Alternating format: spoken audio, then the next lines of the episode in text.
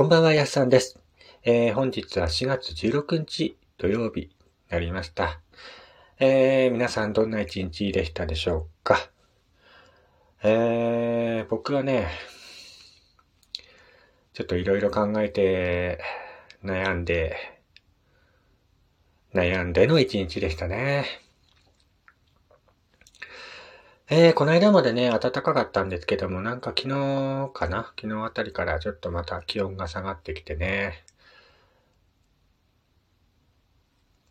でもそんな中でもね、あのー近所の桜がね、ちょっと、えー、つぼみがね、あのー開きかかっているのかな？なんて。まだ満開ではないんですけどね。もうちょっと例えば、素晴らしい桜満開な、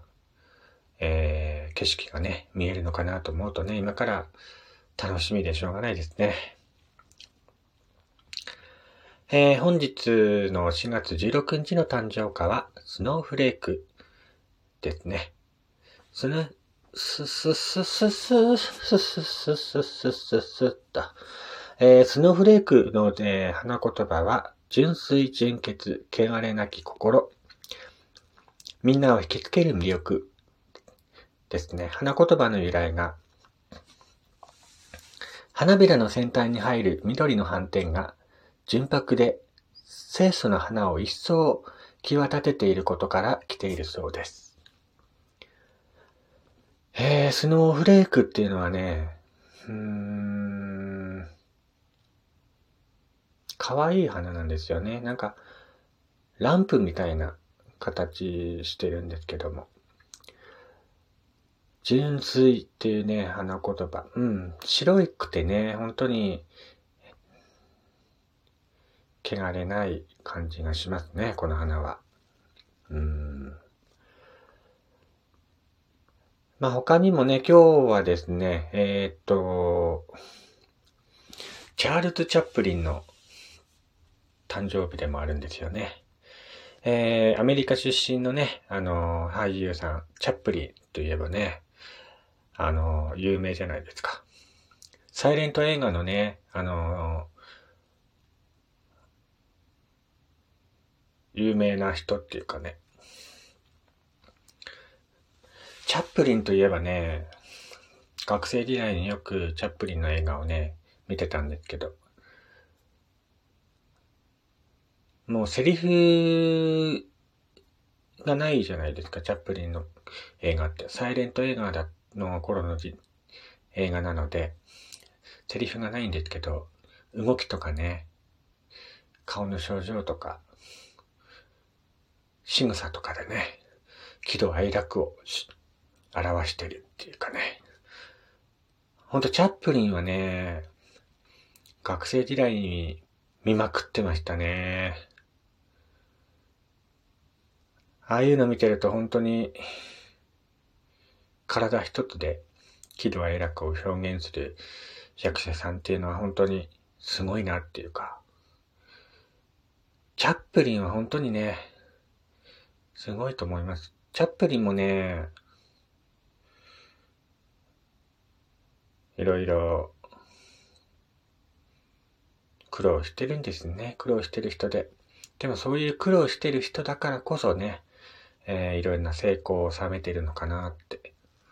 そう思いますよね。えー、相変わらず、話が脱線してしまったんですけども、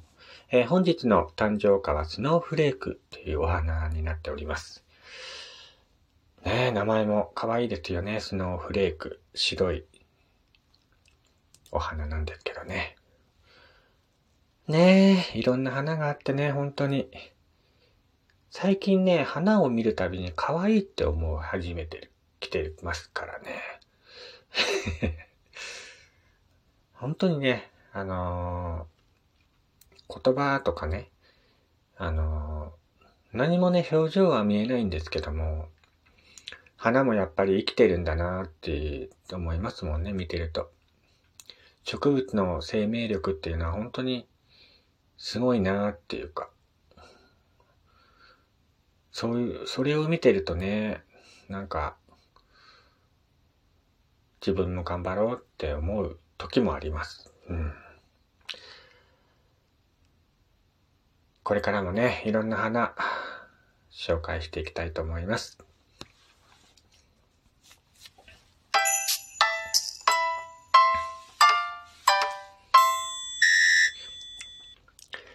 えー、改めまして、こんにちは、こんばんは、やすさんです。えー、岩手でアナログイラストレーターをしております。私がいると語るラジオ番組。えー、ラジオトークのアプリから聞いている方はぜひ、えー、リアクションボタンの方をよろしくお願いいたします。えー、今日はね、あのー、バックナンバーというバンドのね、ハッピーエンドのミュージックビデオを見た感想、話してみようかなと思います。まあ、この曲はね、あの、去年かな、初めてミュージックビデオを見たんですけども、ハッピーエンドね、タイトルとは裏腹にね、えー、ちょっと悲しい曲ではあるんですけども、そのミュージックビデオに出ているね、女優さんがね、また、可愛くてね、うん、いろんな表情を持っているというか、まあね、この女優さんもいろんなスキャンダルがあってね、ちょっと今、活動してたりしてなかったりするんですけどもね。えー、症状がね、豊かだし、あのー、個人的にはね、あのー、すごく、なんていうのかな、有名になるような女優さんだと思うのでね。えー、スキャンダルに負けないで、頑張ってほしいなって思っています。まあそういうね、えー、ハッピーエンドの曲なんですけども、歌詞がまたね、あのー、悲しいというかね、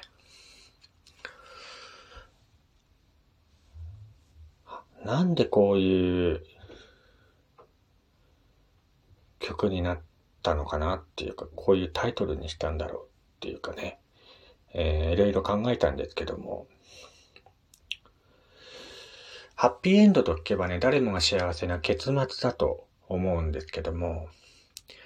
えー、このね、タイトルとは裏腹にね、さよならという言葉が書かれている曲なんですけども、うーん、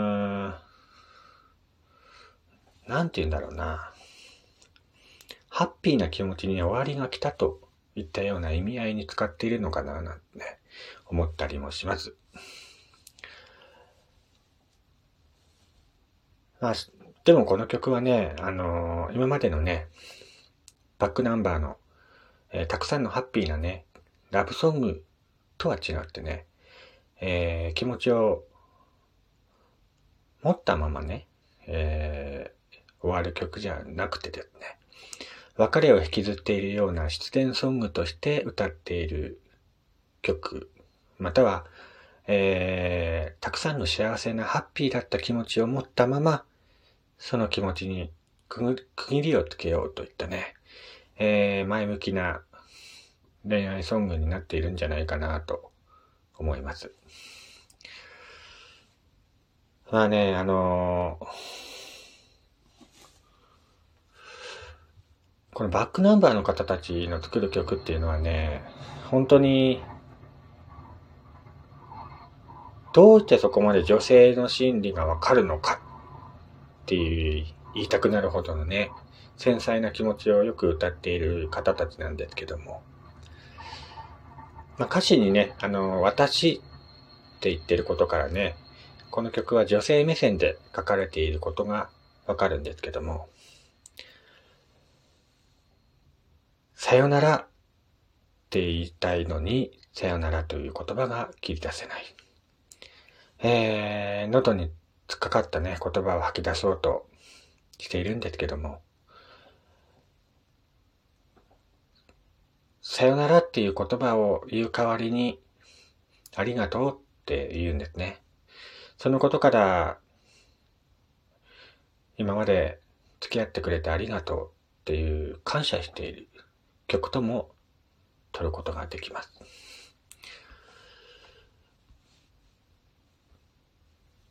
すごい思いやりのある女性ですよね。別れてもなお、その相手を心配させないようにね、私は大丈夫だよって言ってるんですけども、歌詞の中で。でも本当に、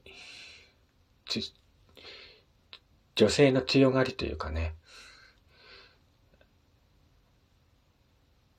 本当は別れたくないんだけど、別れなきゃいけない理由があって、でも好きだから今までありがとうって言ってる曲なのかななんてね、思ったりもするんですけどね。まあ、この曲の中にいる女性はね、本当に気持ちが優しい、正確な女性なんだろうなと思って、えー、その曲を聴いていました。皆さんはね、この曲を聴いてどう思いましたでしょうか？ミュージックビデオもね、あの、本当に素敵な感じに仕上がっていますので、ぜひ聴いてみてください。えー、ということでね、今回は、えー、バックナンバーのハッピーエンドという曲のミュージックビデオを見て思ったことを話してみました。えー、このラジオ番組はね、えー、こういったことを毎日配信しておりますので、ぜひ番組フォローしてチェックの方よろしくお願いいたします。それではまた次回お会いしましょう。イエスさんでした。